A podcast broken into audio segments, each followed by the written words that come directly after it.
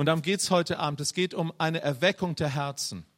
Ja, und äh, wie der Franz schon richtig sagte, als der Papa vor drei Jahren in einer fasten Gebetszeit, da habe ich für unser Land gebetet und ich habe eigentlich nichts, an nichts Böses gedacht. Äh, ich habe an unser Land gedacht und wollte das Land segnen. Auf einmal sagte der Papa im Himmel zu mir, Matthias, bist du bereit, mit mir einen Marathon zu laufen? Und ich sage, Herr, gibt es nicht eine andere Art, den Märtyrertod zu sterben? Und dann sagte er, lass mich ausreden, ich meine einen Marathon meiner Vaterliebe.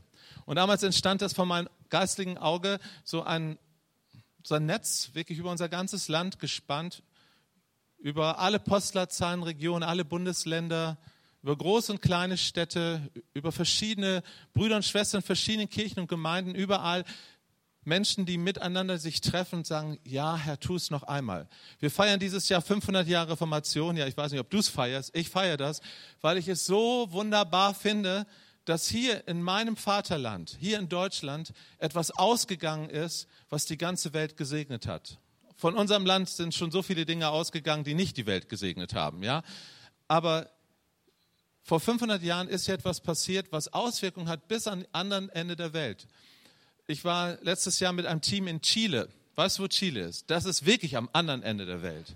Da fliegst du einmal um die halbe Welt rum und wenn du einfach weiterfliegst, bist du schon gleich wieder zu Hause da in Chile waren wir eingeladen in einer Pfingstgemeinde und wir kamen dort rein und normalerweise in Lateinamerika, immer wenn man reinkommt in ein Portal in der Halle, ist ein riesengroßes Bild vom Pastor und von der Pastete, ne? vom Leiter-Ehepaar und, und so die würdigen die Leiter dort sehr, hat ja auch was Gutes an sich.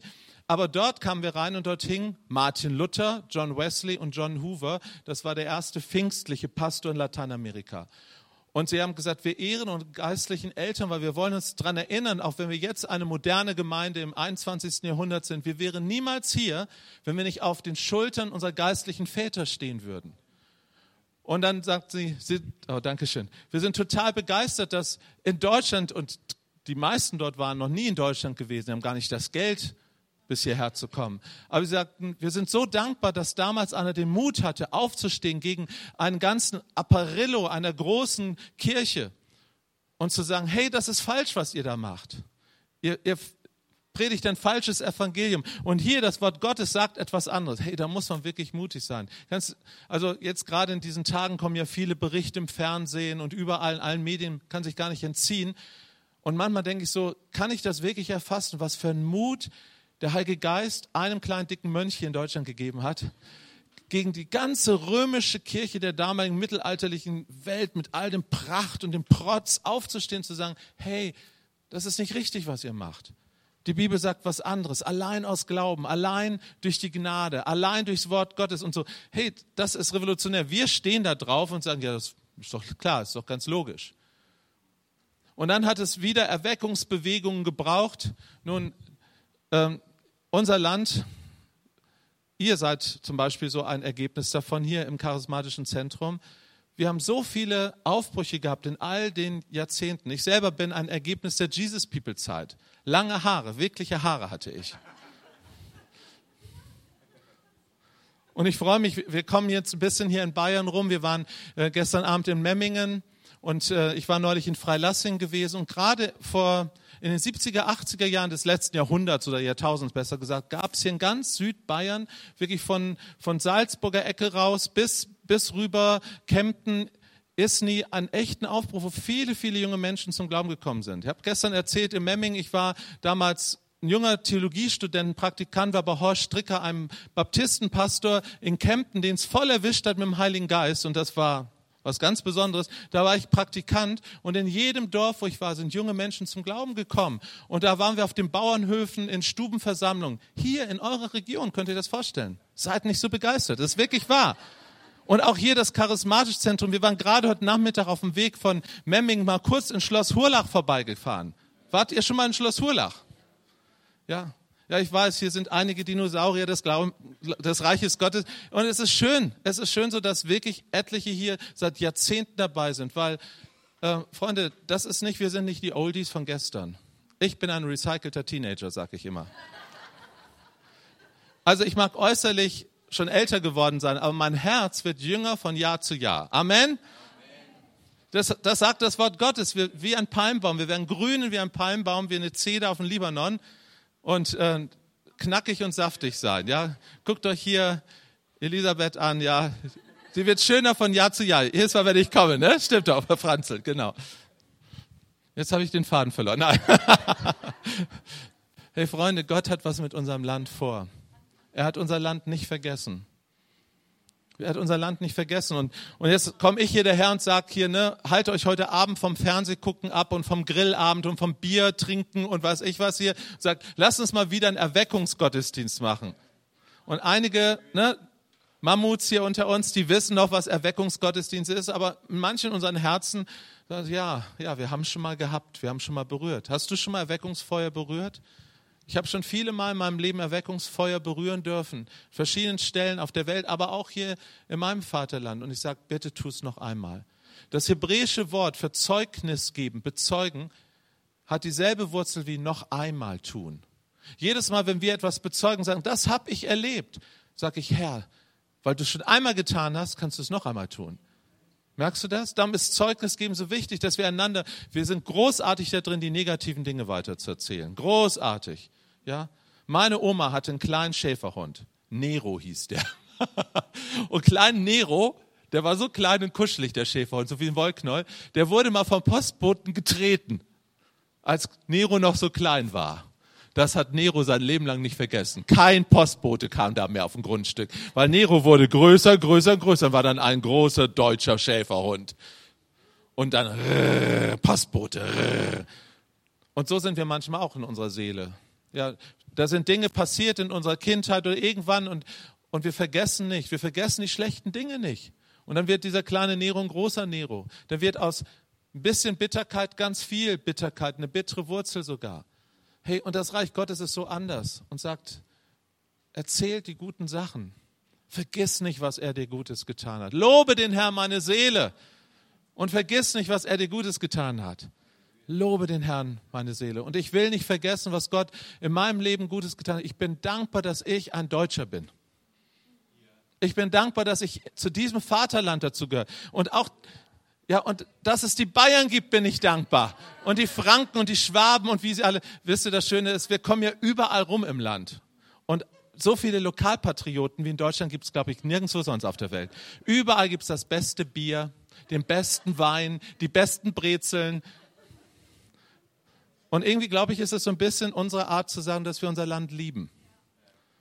Ist doch ein wunderschönes Land. Hallo, also ich meine, München ist doch eine der schönsten Städte auf der Welt, oder? Also das könnte jetzt ein bisschen mehr Begeisterung. Mensch, ihr habt die Alpen vor der Tür, ihr könnt da fast hinspucken, ihr habt so viele schöne Seen und ihr habt so schönes Wetter. Wir sagen jedes Mal, wenn wir nach München kommen, scheint die Sonne. Ja. Und das Reich Gottes ist hier. Hast du hier schon in dieser Stadt oder dort, vielleicht kommst du gerade aus einem anderen Ort, hast du hier in diesem Land schon mal Gottes Reich erlebt in deinem Leben?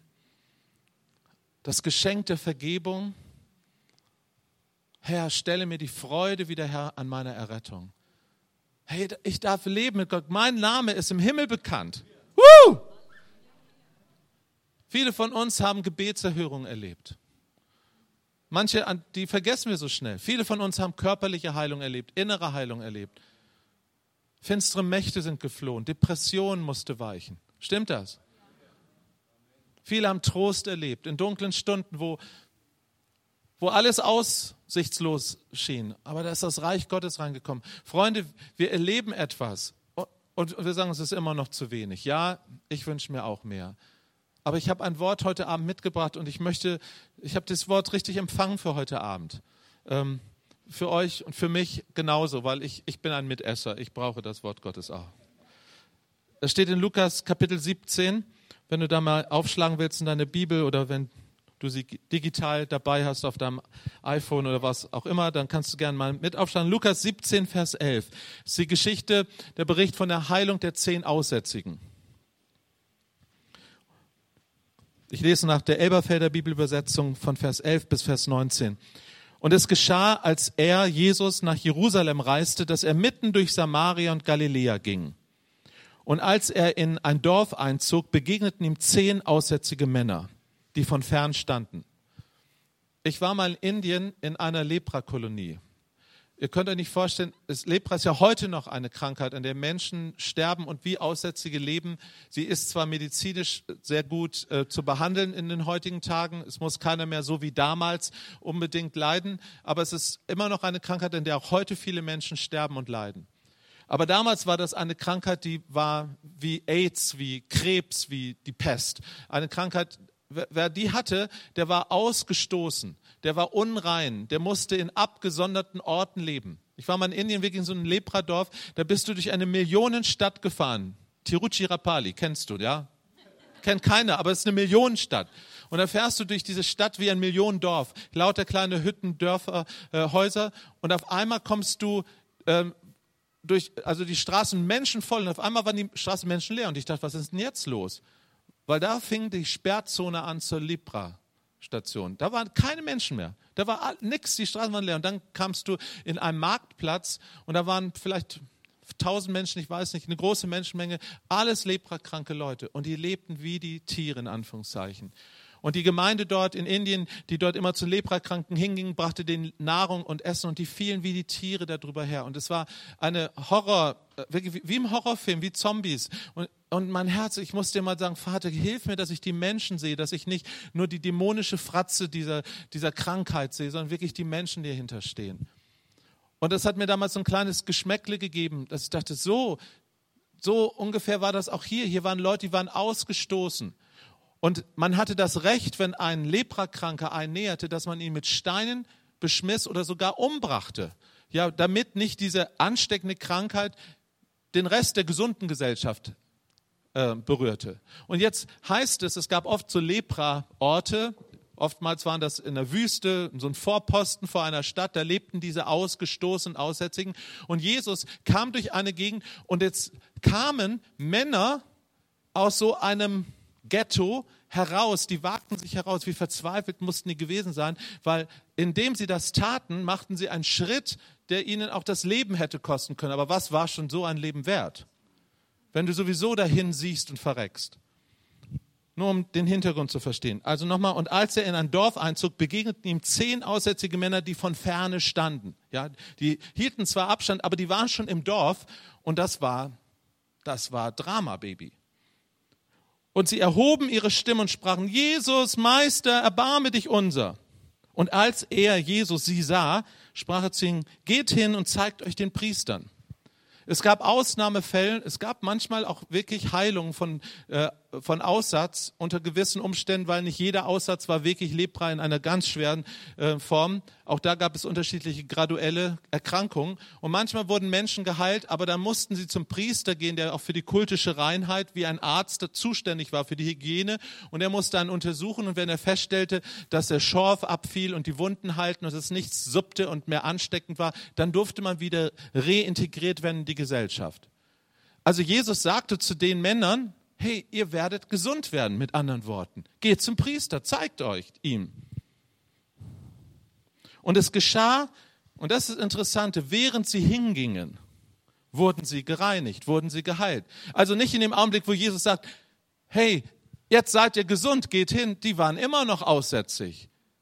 Aber sie vertrauten dem Wort des Meisters. Manchmal muss man verzweifelt genug sein, um Jesus zu vertrauen. Weißt du das? Und ich glaube, Deutschland braucht einen Aufbruch. Menschen, du und ich, wir brauchen Wunder. Wir brauchen wirklich einen Aufbruch in unserem Leben.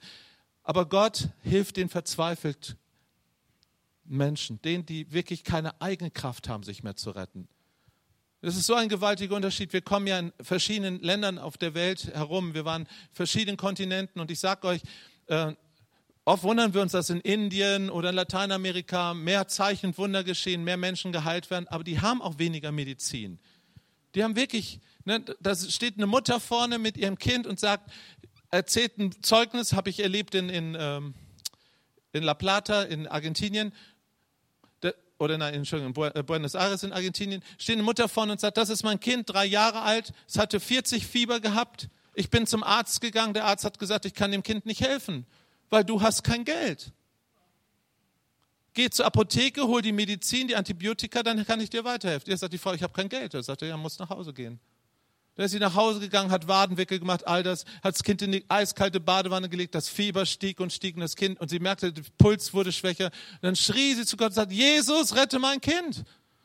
Rette mein Kind. Weißt du, da bist du verzweifelt genug. Da rufst du Meister, erbarme dich, meine. Und, und Jesus hat das Fieber weggetan, das Kind war am nächsten Morgen geheilt und sie stand im Gottesdienst und gab Zeugnis. Und dann standen andere Leute da, aber wisst ihr, die haben alle erzählt, die hatten kein Geld für Medizin. Wenn du dorthin gehst, musst du deine Röntgenplatte selber mitbringen, vorher und bezahlen, weil sonst bringt dir keiner ein Röntgenbild. Das sind andere Zustände. Da brauchst du Heilung nochmal anders existenzieller. Ich sage nicht, Freund, man kann eine Not nicht mit einer anderen vergleichen, aber wir jammern auf hohem Niveau in unserem Land. Es gibt so viel Not auf der Welt. Nochmal, man kann nicht Äpfel mit Birnen vergleichen. Jede Not ist schrecklich. Aber Jesus sieht, wie ernsthaft es ist. Wenn meine Kinder mal gerufen haben, Papa, Papa, Papa, weißt du, da habe ich manchmal sie einfach rufen lassen. Weil ich wusste, die meinen es gar nicht ernst. Aber wenn er Papa rief, da war ich sofort da. Weil ich wusste, jetzt ist was passiert. Verstehst du? Manchmal machen wir auch unsere Spielchen mit Gott. Gerade wir in der westlichen Welt beherrschen das gut. Aber Gott sagt, ruf mich an in der Not. So werde ich dir antworten. Und das war hier werde ich retten und heilen. Und es geschah, während sie hingingen, wurden sie gereinigt. Einer aber von ihnen kehrte zurück, als er sah, dass er geheilt war und verherrlichte Gott mit lauter Stimme. Ja, hörst du das? Der war ein Bayer. Und er fiel aufs Angesicht zu seinen Füßen und dankte ihm. Und das war ein Bayer. Nein, ein Samaritaner. Äh, Samaritaner, ihr wisst ja darum, Samaritaner, das war ein Mischvolk. Das waren die, die hatten sich, die Juden, die sich mit den heidnischen Völkern Kanaan vermischt hatten. Und die haben auch nicht nur blutmäßig sich vermischt, sondern auch geistlich. Die haben oft auch andere Götter zu Hause noch angebetet. Und ein Samaritaner, das war nicht gut. Und deshalb hat Gott auch immer wieder gesagt, tut das nicht, geht nicht unter ein fremdes Joch und all diese Dinge, das haben die aber getan. Und ausgerechnet so einer, so ein liberaler Christ, würden wir sagen, oder so ein Moslem komischer Mensch oder so, jemand, dem wir es nicht zugetraut hätten, so einer kommt und wird von Gott berührt und gibt Gott die Ehre mit lauter Stimme. Jesus aber antwortete und sprach, sind nicht die zehn gereinigt worden? Wo sind die anderen neun? Haben sich sonst keine gefunden, die zurückkehrten, um Gott Ehre zu geben, außer diesem Fremdling? Und er sprach zu ihm, also zu dem Samaritaner, steh auf und geh hin, dein Glaube hat dich gerettet geheilt, sozo. Einige kennen dieses Wort sozo aus Seelsorge. Gerettet, geheilt, wiederhergestellt, das vollkommene Leben in dir erweckt, so könnte man sagen. Dein Vertrauen hat dich wieder heil gemacht. Geschwister, ich möchte heute Abend dieses Wort geradezu wie ein prophetisches Wort auf unser Land legen, auf, auf diese Stadt München legen, auf, auf dich und mich legen. Und das klingt vielleicht großartig und pathetisch, aber ich ich denke, ich habe einen großen Gott und der hat das Wort gesprochen. Deshalb kann ich es tun, ja. Gott hat so viel getan in unserem Leben. Er hat uns auch vom Aussatz der Sünde gereinigt und geheilt und wiederhergestellt. Aber unsere Heilung ist wirklich erst dann vollkommen, wenn es unser Herz erreicht hat. Hier sind zehn Leute mit der Kraft Gottes in Berührung gekommen. Und neun, die waren einfach nur gesegnet. Es gibt so viele gesegnete Menschen auf der Welt. Gott sagt, weißt du nicht, ich lasse meine Sonne scheinen auf Gerechte und Ungerechte. Lass es auch regnen auf Gerechte und Ungerechte. Wir denken manchmal so, wenn einem etwas Schlimmes widerfährt, oh, oh, oh, was muss da an Sünde im Leben sein von dem, dass da die Gnade des Herrn sich zurückgezogen hat? Was für ein Schwachsinn. Wenn Gott jedes Mal seine Gnade zurücknehmen würde, wenn wir sündigen würden, du, die Welt wäre schon längst untergegangen. Da würde keiner von uns über, überlebt haben. Und wenn wir meinen, dass jedes Mal, wenn es einem gut geht, dann ist man gesegnet, dann liest nochmal die Bibel, wie die Psalmisten oftmals sich geärgert haben, dass es dem Gottlosen so gut geht. Das ist so ungerecht. Der wird immer dicker und dicker. Ich leider auch. Und, und, und dem geht's gut und er sündigt. Und ich und unser einer sagte, David und die, Psalmisten sagen, und, und ich versuche meinen Kasten sauber zu halten, bin Christ. und mir widerfährt Schlimmes. Gott, wo ist da die Gerechtigkeit? Weil wir die Welt zu eindimensional sehen. Wir, wir sind so schwarz-weiß aufgestellt, aber hier ist doch Bayern, blau-weiß. Nicht schwarz-weiß, blau-weiß, ja. Äh, besser ist doch anders. Göttlich, himmlisch die Welt zu sehen. Mit Gottes Augen die Welt zu sehen. Und da sieht manches anders aus. Wir denken manchmal, es ist was ganz Schlimmes. Und Gott sieht die Welt anders. Das Entscheidende ist, egal was in unserem Leben passiert, sei es Schweres oder sei es das scheinbar Schöne. Ja, wir, wir beurteilen ja, denken, das ist gut, weil es vielleicht schöne Gefühle erzeugt. Und das ist schlecht, weil es uns weh tut. Aber was weiß ich, was wirklich gut ist für mich? Manchmal kann etwas, was mir weh tut, sogar heilsamer für mich sein, als wenn alles easy cheesy durch die Welt laufen würde. Darum glaube ich, hier will uns Jesus eine Lektion nahelegen und sagen, und, er nimmt einen, einen Ausländer dazu, um uns das beizubringen, deine Heilung ist erst wirklich vollkommen, dein Leben ist erst vollkommen im Shalom, im Frieden, in der Fülle drin, wenn es dein Herz berührt hat und dein Herz verändert hat.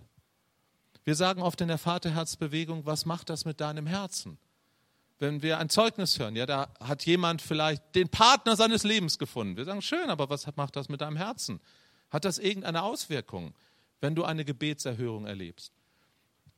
Vor einigen Jahren war ich in Polen, ich weiß nicht, ob ich die Geschichte hier schon mal erzählt habe, aber die war so bewegend für mich. Da war ich in Polen in einer Versammlung und ähm, am Schluss, als alles vorbei ist, dann kommen ja mal die Leute, ne? Du willst schon einpacken, nach Hause fahren, hast noch einen weiten Weg vor dir bis nach Deutschland. Und dann kommen die Leute, die die ganze Zeit hätten kommen können zum Gebet, die kommen gerade dann. Und so kam einer. Oh, ich habe Rücken. Oh, oh, oh, ganz schmerz, schmerzvoll. Bandscheibenvorfall. Und damals war, das war ein also muss schon ein bisschen länger her sein, das war noch, da war Polen noch nicht so gut aufgestellt. Und dieser Mann befürchtete, dass er arbeitslos wird, wenn er am nächsten Tag nicht zur Arbeit gehen würde. Und sagte, ja, ich habe Kinder und meine Familie und macht es ganz dramatisch, bitte, bitte bete doch für mich, dass ich geheilt werde und, und, und, und. Fing er wirklich an zu jammern und okay, gut, Freunde nochmal alles ausgepackt aus dem Auto, wir beten für den. Haben wir uns hingestellt, Hände aufgelegt, allen Glauben, den wir hatten, trotz aller Müdigkeit nochmal zusammengekratzt, gesagt, oh, Liebe des Vaters, komm und in deine Liebe, Vater, ist auch Heilung drin und was man so betet, oder? So, und dann, tschüss, auf Wiedersehen, Autobahn weggefahren. Ein Jahr später waren wir wieder in Polen eingeladen und ich hatte das total vergessen. Wir waren verschiedenen Orten, waren auch wieder in diesem einen Ort. Und da kam dieser Mann auf mich zu. Ich hätte ihn nicht wiedererkannt, wenn er es nicht gesagt hätte. Gesagt, weißt du noch, vor einem Jahr, ihr habt für meinen Rücken gebetet. Ach, sag, ach ja, ja, da war was. Sag ich, ja, und was ist passiert? Sag, oh ja, und ich bin nach Hause gegangen und der Schmerz war weg. Und alles war gut. Ich konnte am nächsten Tag arbeiten gehen, ist nie wiedergekommen. Halleluja. Sag ich, ja, Halleluja. Und dann hörte ich, wie der Geist Gottes in meinem Herzen sagte, Matthias, frag ihn, was hat diese Heilung in seinem Leben bewirkt? Was hat diese Heilung mit seinem Herzen gemacht?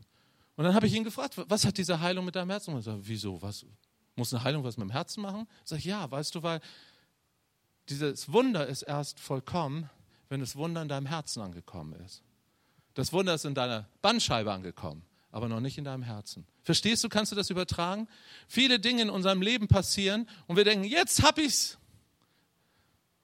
Aber manchmal sind wir nur die Gesegneten und dann passiert genau das, was hier passiert. Dann vergessen wir ganz schnell, dass wir gesegnet worden sind. Wie oft bin ich gesegnet worden und wie schnell habe ich meinen Segen verloren? Das heißt noch nicht mal, dass Gott die Heilung immer weggenommen hat oder das Gebets, die Gebetserhörung weggenommen hat. Er ist nicht so ein fieser Spielverderber, wirklich nicht. Aber es hat nicht das Ziel erreicht. Wo, warum segnet uns Gott? Doch nicht nur, weil ein Gebetsautomat ist, oben Wunsch rein, unten Erhörung raus, sondern er hat ein viel größeres Ziel. Darf ich dir das mal sagen? Alles, was in deinem und in meinem Leben passiert, alles ist kein Zufall für ein Kind Gottes. Können wir uns darauf einigen? Den, die Gott lieben, müssen alle Dinge zum Besten mitwirken. Synergie steht im Griechischen. Mitwirken. Alle Dinge. Also auch das Schlimmste. Also auch die Schuld anderer Menschen, die an mir schuldig werden, ja. Oder die Schuld, die ich vielleicht anderen zugefügt habe. Selbst das Ne, wir sagen immer, Gott kann aus Mist Dünger machen, okay? Das Schlimmste kann er noch nehmen. Martin Luther, der Reformator, hat gesagt, selbst der Teufel ist immer noch der Teufel unseres Gottes.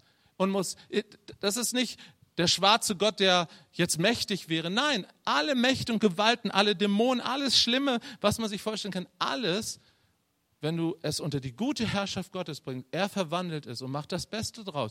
Und wenn du ein Kind Gottes bist, dann kann dir nichts mehr passieren. Dann kann dir nichts mehr passieren, egal was kommt. Guckt mich nicht so ungläubig an. Es ist wirklich wahr. Es steht in der Bibel drin. Psalm 91. Tausend fallen an meiner Rechten, Zehntausend an meiner Linken, aber mich trifft es nicht. Und selbst wenn es mich zerlegen würde, ich bin geborgen in der Liebe Gottes. Weil mein Herz, mein Herz ist in seiner Hand. Darf ich dich heute Abend fragen, hast du nochmal dein kleines Herz hier? Guck mal, wenn du es mal so in die Hand nimmst, ist dein Herz in seiner Hand? Schau mal, wenn du dieses kleine Herz mal so, das ist ja nur Plastik, ja, aber wenn du das mal als dein Herz mal einen Augenblick nimmst und die große Hand Gottes, er hält die ganze Welt in seiner Hand, ja? Er hält auch dich und mich in seiner Hand. Und nicht, er zerdrückt mich nicht, es ist Schutz. Psalm 139, von allen Seiten umgibst du mich und hältst seine Hand schützend über mir. So, und jetzt stell dir mal vor, das ist dein Leben, aber stell dir mal vor, das ist München. Ne? Die Stadt der Herzen, ja? Amen. Ihr seid nicht so begeistert. Und das wäre unser Vaterland. Stell dir mal vor, Deutschland würde bekannt werden für Herzestrumpf. Und das glaube ich, dass das unsere Berufung ist. Freunde, unsere Berufung ist nicht der hässliche Deutsche, der besser Wessi, der alles kann, oder der, der äh, rabiate Soldat, der die Welt erobert. Das sind diese Filme, die man im Ausland sieht über uns Deutschen. Die Lanzerfilme, ja, wirklich. Kommst du nach, nach Neuseeland, sind wir gekommen, die kannten nur Deutsche, äh, aus diesen, diese Hitler-Leute aus den Filmen kannten die, immer noch. Heute, 21. Jahrhundert. Und dann standen wir da mit unseren Plüschherzen. Das war geistliche Kampfführung auf höchster Ebene, sag ich dir. Weil da flogen alle ihre Sicherungen durch. Und dann sagten wir noch, Shalom from Germany. Da verstanden sie gar nichts, weil sie dachten immer noch, dass wir Israel hassen würden. Und wir sagten, nein, wir sind große Liebhaber von Israel. Stimmt doch, oder? Wir, wir lieben Israel. Und, und da haben sie gesagt, das verstehen wir nicht. Und, und mit Herzen und so. Und da haben wir gesagt, das ist unser Erbe. Sag mir, wo deine Anfechtungen sind und ich sag dir, wo deine Berufung ist. Sag mir, wo der Teufel dich anbaggert und ich sag dir, was Gott eigentlich mit deinem Leben tun will. Wo hat der Teufel Deutschland angebaggert? Wo hat er versucht, uns fertig zu machen? Indem wir Menschen waren, die über die Grenzen anderer im wahrsten Sinn des Wortes gegangen sind. In Russland, in Polen, in Tschechien.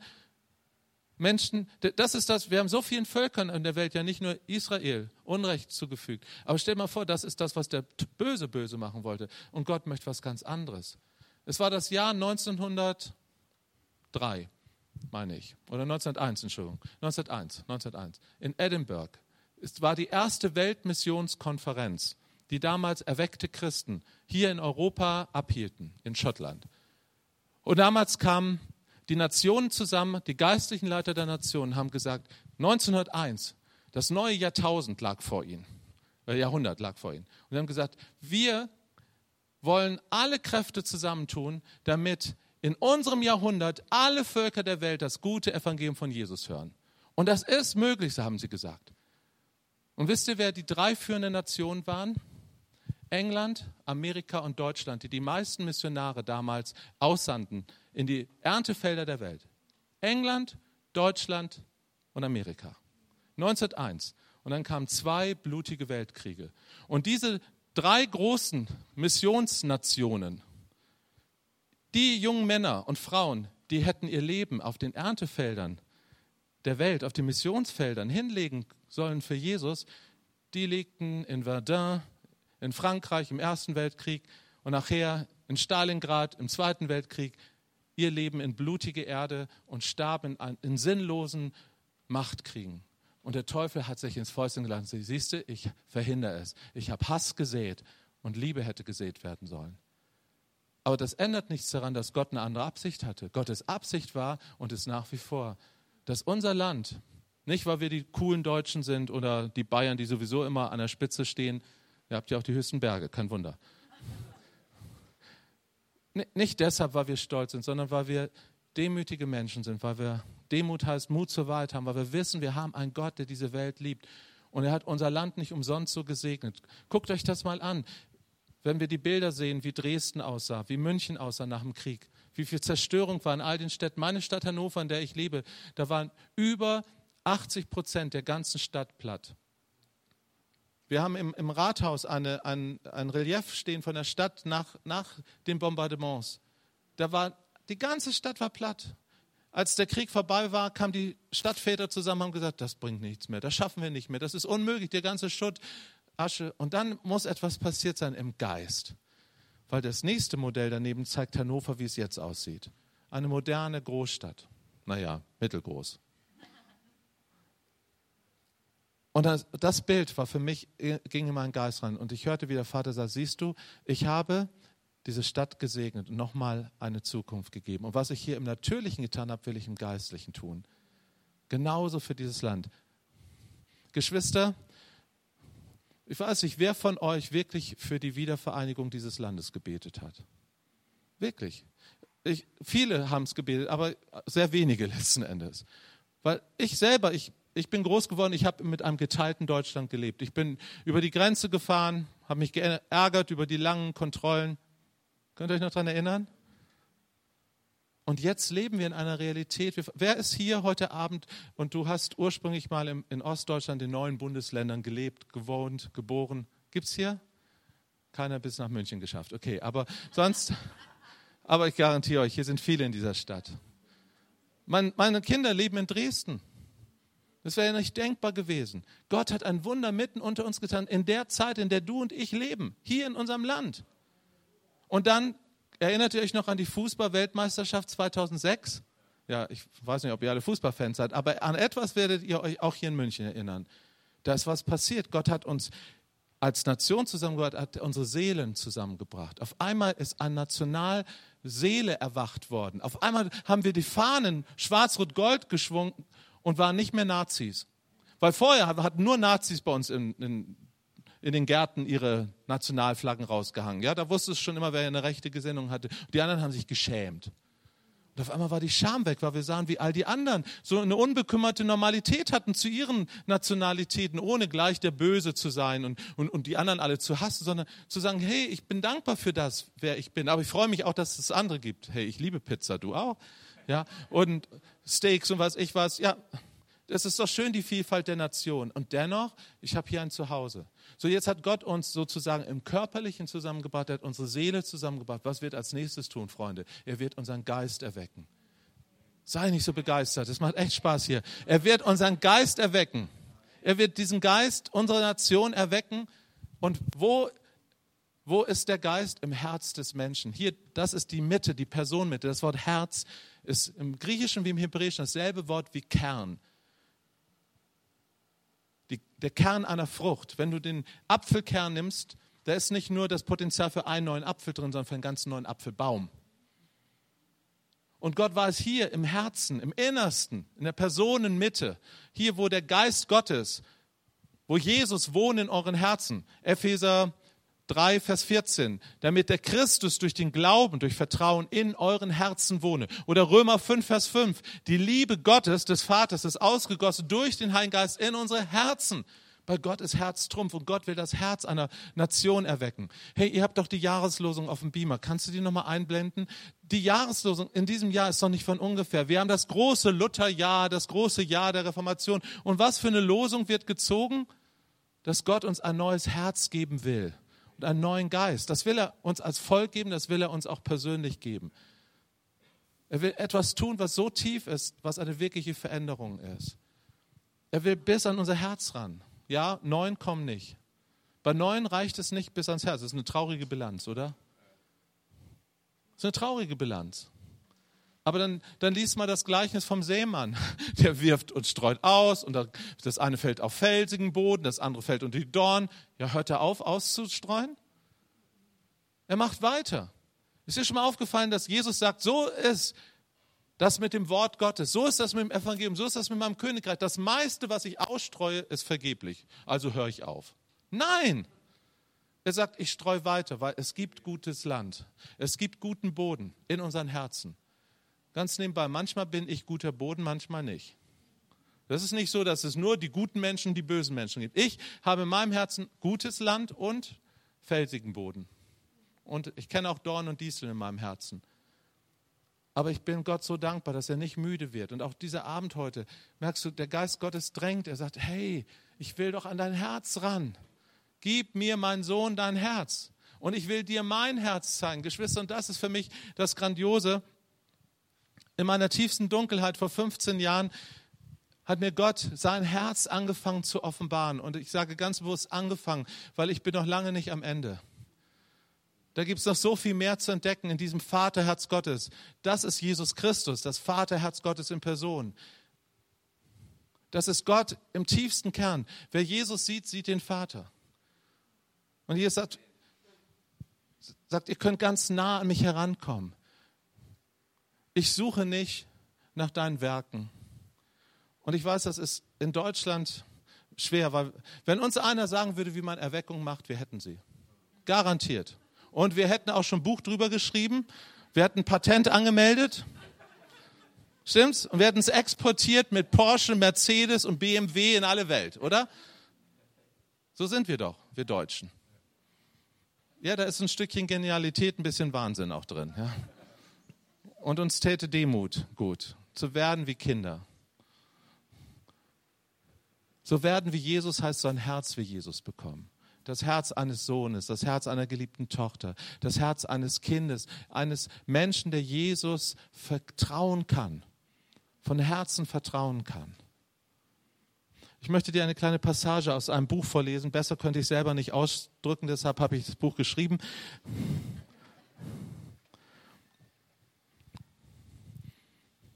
Interessanterweise verwendet die Bibel ein und dasselbe Wort für das menschliche Herz sowie auch für den Kern einer Frucht. So wie im Kern das genetische Potenzial für neue Frucht angelegt ist, so liegt der Schlüssel zum Leben in unseren Herzen. Für mich öffnete sich ein neuer Lebensraum durch die Frage, was macht das mit deinem Herzen? Ich lerne mehr und mehr Situationen und Ereignisse in meinem kleinen Leben oder auch im Leben anderer neu zu bewerten. Das, was auf den ersten Blick wie eine Katastrophe aussehen mag, hat wohl möglich im Kern das Potenzial, mich näher an Abbas Herz heranzudrücken. Hingegen stellt sich mancher oberflächlicher Scheinsegen als nur reines Ablenkungsmanöver heraus. In diesem neuen Lebensraum lerne ich auf die Dimension dahinter zu achten. Ich lerne durch Abbas Augen mit dem zweiten Blick zu sehen und komme zu völlig neuen Ergebnissen. Beim ersten Hinschauen hätte ich in der Bibel so manches anders gemacht. Angefangen in Garten Eden. Da hätte ich aufgepasst, dass keine Schlangen im Paradies kommen. Dem Noah hätte ich gesagt, er soll bitte keine Katzen mit auf die Arche nehmen, denn Katzen mag ich nicht so gerne. Die Sarah und den Abraham hätte ich nicht so lange zappeln lassen, sondern ihnen gleich einen Erben geschenkt. Das hätte uns eine Menge Ärger mit Ismael erspart. Und den kleinen Moses, den hätte ich niemals in einem Korb auf den Nil ausgesetzt. Das weiß doch jeder, dass da gefährliche Nilpferde und Krokodile drin leben. Nun, es ist ja noch mal gut gegangen. Aber dann hätte ich wenigstens spätestens dann dem alten Moses einen Tipp gegeben, dass es da eine Abkürzung nach Kanaan gibt, die ihm fast 40 Jahre Zeitersparnis eingebracht hätte. Und den Gideon, den hätte ich zurückgepfiffen, als er die große Armee Israels nach Hause schickte. Der spinnt doch, um die Feinde mit seinen paar Leuten anzugreifen. Und dem König David, den hätte ich nach dem Ehebruch und dem Mord die Lizenz zum Regieren entzogen. Völlig unbrauchbar, solch ein Kerl. So jemand wie Petrus wäre bei mir gar nicht erst ins Team gekommen, auf den ist ja sowieso kein Verlass. Heute himmelhoch jauchzend und morgen down. Und den Thomas hätte ich auch nicht mitgenommen. Kritiker, töten jeden Visionär. Ja, und warum überhaupt Judas bei den Jüngern dabei sein durfte, ist mir echt schleierhaft. Das war doch gleich klar, dass der es gar nicht ernst meint mit Jesus. Der wollte den Rabbi doch nur für seine eigenen politischen Ziele und Zwecke benutzen. Und Paulus, oh Paulus, gibt es keine einfachen Persönlichkeiten, Charaktere in der Gemeinde? Müssen wir immer die schlimmsten Typen in der Gemeinde aufnehmen? Merken wir was? So könnten wir fortfahren und alle möglichen Situationen der Bibel nach unserem Geschmack umändern und dabei ein bisschen Gott spielen. Aber dann hätten wir nicht mehr die Bibel als Gottes Geschichte mit den Menschen. Dann hätten wir ein menschliches Drehbuch für Hollywood, in dem wir selber die Hauptrolle spielen und auch noch die Regie führen. Für unseren Gott bliebe bestenfalls die Nebenrolle als Flaschengeist, der unsere Wünsche zu erfüllen hat. Seid ihr noch bei mir?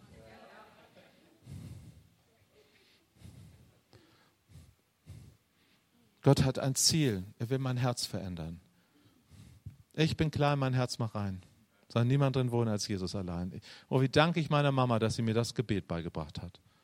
Und Gott ist groß, das ist famos. Ich sitze beim Papa auf seinem Schoß. Das ist die Fortsetzung davon.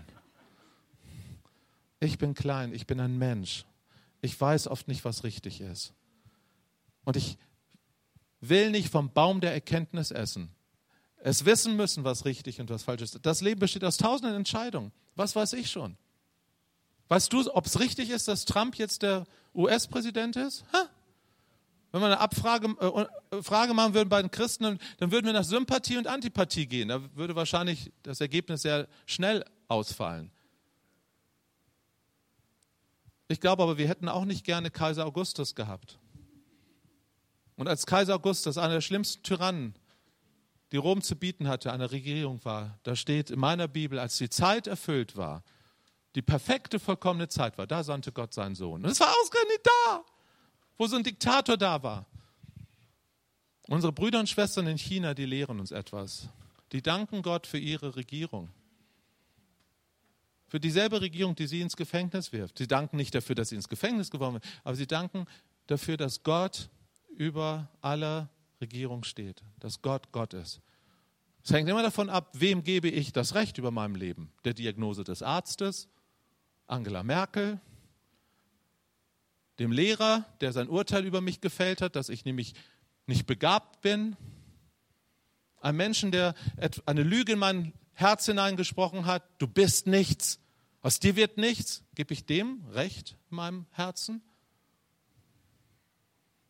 Oder gebe ich mein Herz ihm? Gib mir, mein Kind, dein Herz und ich will dir mein Herz schenken. Geschwister, ich glaube an eine Erweckung der Herzen für unser Land. Wenn ein Land prädestiniert ist, wenn ein Land es wirklich braucht, dann unser Land. Und ich, ich sage immer, wenn Gott es mit den Deutschen schafft, dann schafft er es mit dem Rest der Welt auch, oder? Wenn er uns in seiner Liebe weich spülen kann. Ich war vor vielen Jahren in Argentinien, als Erweckung in Argentinien war.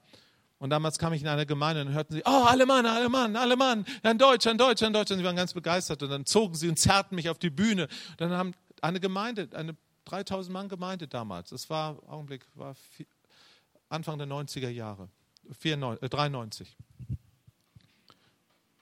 Und die erlebten damals wirklich einen starken Aufbruch in ihrem Land. Viele, viele Menschen kamen zum Glauben. Und der Geist Gottes hatte dieser Gemeinde 1993 den Betern der Gemeinde gesagt, betet für Deutschland. Und wisst ihr, was Gott dieser Gemeinde gesagt hat? Argentinien ist die stolzeste Nation Lateinamerikas und das ist sie wirklich. Und er hat unser Herzen zum Schmelzen gebracht durch seine große Liebe. Und Deutschland ist die stolzeste Nation Europas. Und wenn er es mit uns geschafft hat, wird er es mit Deutschland auch schaffen. Und dann haben diese Leute, die, die wissen teilweise gar nicht, wo Deutschland liegt. Die haben im Geist was empfangen und haben angefangen, für unser Land zu beten. Und jetzt war ein so ein Alemann in ihrem Gottesdienst, das haben sie gefeiert. Gesagt, seht ihr, da kommt schon einer.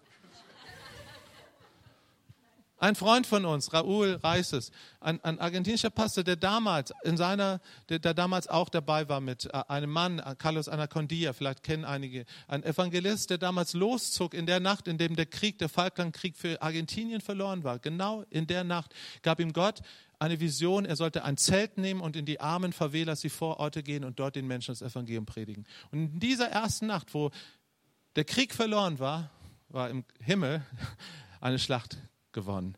Weil da war das Volk gedemütigt. Die hatten die, ihr Stolz. Oh, oh, der war dahin. Und dann zog dieser Mann dort im Zelt und hat angefangen, das Kreuz zu bringen, Jesus zu bringen, die Gnade Gottes zu bringen. Und Menschen bekehrten sich haufenweise. Ich war dabei, wirklich wie, wie Tausende von Menschen zum Glauben kamen. Und mein Freund, der Raoul, war damals ein junger Christ und war mit dabei. Und erlebte das und war wow und feier. Und dann erlebte er, wie die Erweckung zusammenbrach nach wenigen Jahren. Was war passiert? Neun waren geheilt und nichts ist passiert. Aber der eine, der blieb. Das war mein Freund Raoul. Der blieb dran. Und er war damals Pastor einer kleinen Pfingstgemeinde. Er war Polizist vom Beruf, weil er eigentlich gar kein Gehalt bekäme sonst. Und dann sagt ihm Gott, weißt du was, fahr nach Deutschland. Damals, Anfang der 90er Jahre, fahr nach Deutschland und hilft, das Baby der Erweckung in Deutschland zur Geburt zu bringen. Seit 1993, 94 kommt dieser Mann Jahr für Jahr mit seiner Frau nach Deutschland gefahren und dient in vielen kleinen Gemeinden. Das ist ein Nobody. Viele kennen ihn gar nicht. Mittlerweile wird er ein bisschen bekannter im Land, aber seit über 25 Jahren macht er das. Und weißt du was? Damals, im ersten Mal, wo er da war, ist er nach Nürnberg gekommen. Ist ja noch Bayern, ich weiß, Franken ist so halb Bayern, ja. Äh, ist er nach Nürnberg gegangen und dort war er mit den Pastoren von Nürnberg zusammen. Und dann haben sie gesagt, habt ihr ein Fußballstadion? Und dann haben sie gesagt, ja, ja. Und dann sagt, oh, der Geist Gottes hat uns gesagt, euer Fußballstadion wird mit Menschen gefüllt sein, die werden Gott anbeten. 1994, hä? Da wart ihr noch gar nicht auf der Welt, ich weiß. 1904, und dann sind die hingegangen zum Fußballstadion dort in, in Nürnberg und haben sich ans Tor gestellt, so ne, wie Gerd Schröder damals Bundeskanzler, hier wollen wir rein und haben gerufen, Gott, füll dieses Stadion mit deiner Herrlichkeit. Vor zwei Jahren war Awake Europe in Nürnberg und das Stadion war gefüllt mit über 10.000, ich glaube 20.000 jungen Menschen. Und meine Freunde saßen in Argentinien und haben im Live im Internet das mitgemacht und oh, Rios, Rios von Tränen flossen runter. Und sie sagten, Gott, Herr, tu es noch einmal. Weißt du, ja, manchmal kommen seine Verheißungen später. Und manchmal kriegen es die Neuen nicht mit und hauen ab. Aber ändert das was an Gottes Güte? Nein. Sagt er, oh nee, also wenn, nee, ich mache nicht mit. Ach nee, wenn nicht alle kommen, nee. Dann gehe ich jetzt auch nach Hause. Hör ich aber auf hier, habe ich keine Lust mehr. So ist Gott nicht. Oh Gott sei Dank ist Gott so nicht. Wie oft bin ich nach Hause gegangen und habe ihm nicht die Ehre gegeben? Wie oft bist du nach Hause gegangen? Gott hat dich mächtig beschenkt und du hast es vergessen. Wie oft hast du es vergessen, ihm zu danken? Einer ist zurückgekommen, einer. Und dann noch ein Samaritaner. Und ich glaube sogar, Gott hat es gefreut, dass es ein Samaritaner war war richtig stolz auf diesen Jungen. Danke. Ja, nicht, weil Gott unbedingt jetzt, der braucht das nicht, dass wir ihm auf die Schulter klopfen und sagen, gut gemacht, Gott. Er ist nicht eitel, unser Gott ist nicht eitel. Aber er weiß, dass wenn wir sagen, wenn wir bekennen, wenn wir Zeugnis ablegen und, und Anbetung ist Zeugnis ablegen, dann, dann lösen wir eine Kettenreaktion aus. Herr, tu es noch einmal was du bei mir getan hast, tu es noch einmal im Leben eines anderen. Gott, das hört nicht auf. Also der Segenstrom hört auf, wenn, wenn ich nicht mehr mitmache. Dann bin ich Spielverderber. Ich bin Spielverderber eines wunderbaren göttlichen Kreislaufs. In Gott Segen strömt herab und Gebet steigt auf. Segen strömt herab und Gebet steigt auf. Segen strömt herab. Merkt ihr?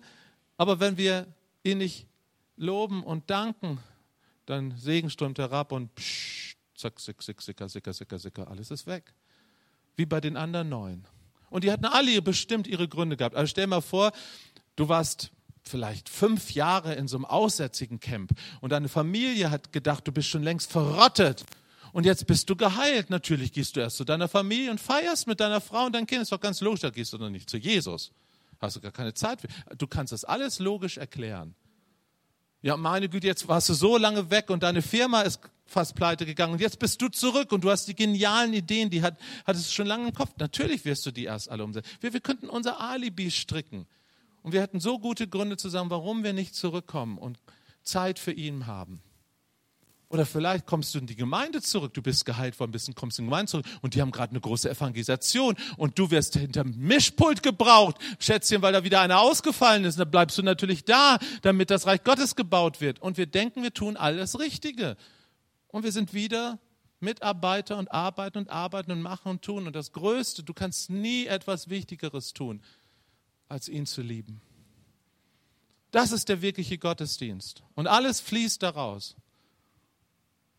Wir können nie etwas Größeres tun. Und Anbetung heißt wirklich, ihm mein Herz zu geben. Gib mir, mein Sohn, meine Tochter, dein Herz, denn ich habe mein Herz dir gegeben. Ich habe dir Jesus gegeben. Ich habe das Kostbarste, was ich hatte, sagt der Vater, habe ich nicht zurückgehalten. Ich habe mir mein Herz rausgerissen und an diese Welt gelegt. So sehr habe ich die Welt geliebt. Schaut doch, das ist mein Herz.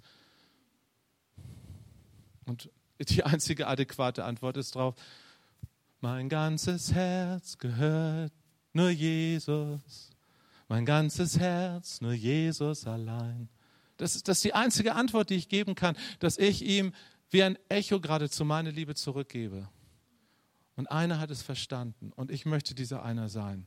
Hey, ich will, ich will wirklich mit allem, was ich kann und möchte ich der eine sein, der mitmacht. Und, und ich werde die anderen neun nicht verdammen. Ich werde die noch nicht mal missionieren. Ich habe, Jesus schickt den einen nicht noch weg und sagt, jetzt, jetzt geh mal zu den anderen neun und sag dir mal, dass sie ganz schön daneben liegen. Das war nicht die Aufgabe von dem einen hier. Was sagt Jesus? Steh auf. Geh nach Haus. Dein Vertrauen, deine Liebe, deine Hingabe haben dein Leben gerettet, heil gemacht. Du bist in einen Raum der Heilung reingegangen. Und dir kann nichts mehr passieren, weil ich bin bei dir, dein Immanuel. Ich werde immer bei dir sein. Ich glaube, wenn wir von dieser Liebe des Vaters, diese Liebe, die in Jesus Christus sichtbar geworden ist und durch den Heiligen Geist in unsere Herzen ausgegossen wird, wenn wir von dieser Liebe in unserem Land berührt werden und das will Gott wirklich tun, dann werden die Menschen, die werden uns hinterherlaufen. Die werden wirklich uns sagen, hey, du hast was, was ich nicht habe. Ich möchte das auch. Die werden das, die werden das sehen und schmecken. Die werden uns fragen danach. Natürlich darfst du auch gerne weiterhin deine Traktate verteilen und du darfst gerne, ich will das nicht schlecht machen, nur Freunde, das haben wir all die Jahre gemacht, oder? Und wie viele Menschen sind dadurch zum Glauben gekommen? Wir haben Großveranstaltungen gemacht, wir machen sie weiter, wir laden ein, weiter. Aber seien wir doch mal ganz ehrlich, wie viele Menschen sind dadurch zum Glauben gekommen in all den Jahren? Noch nicht mal einer von zehn. Vielleicht einer von tausend, einer von hundert. Schön. Da machen wir es weiter. Aber was was zieht Menschen wirklich an? Veränderte Menschen. Veränderte Herzen. Herzen, die anfangen, gesund zu werden. Ich will schließen mit einer Geschichte von einem Mann, der in unsere Gemeinde kam vor vielen Jahren, als ich noch Pastor in einer Gemeinde in Hannover war. Und das war so ein Schlingel. Kennt ihr solche Schlingelbrüder? Also ich wusste, dass der schon in anderen Gemeinden nicht so gut aufgefallen ist. Und irgendwie, der, so einer, der es nicht hinbekommt in seinem Leben. Und dann wollte der Mitglied bei uns in der Gemeinde werden. Ich fand das fast frech. Ich dachte, in anderen Gemeinden ist er schon gescheitert, jetzt will er zu uns kommen. Sind wir etwa so, sehen wir so aus, dass man bei uns dann Gemeindemitglied werden kann? Ne? Und dann habe ich ihm gesagt, sag mal, warum willst du hier bei uns Gemeindemitglied werden? Du weißt doch, du hast hier und da in deinem Leben Probleme. Sagt er, ja, die habe ich wirklich. Aber ich habe hier, bin seit einigen Wochen hergekommen in diese Gemeinde und ich habe euch beobachtet. Und auf einmal habe ich wieder neue Hoffnung, dass Gott mich gesund lieben kann. Und ich gedacht, hey, das ist ein schönes Kompliment, hättest du Gott und uns nicht machen können. Ein Ort nicht, wo die Pharisäer zusammen sind. Hallo, wir sind die sauber Westenmann Menschen und bei uns kommt keiner rein, der schmutzig ist, sondern da kommen Aussätzige die waren alle aussätzig. Und nur einer kann sie gesund machen.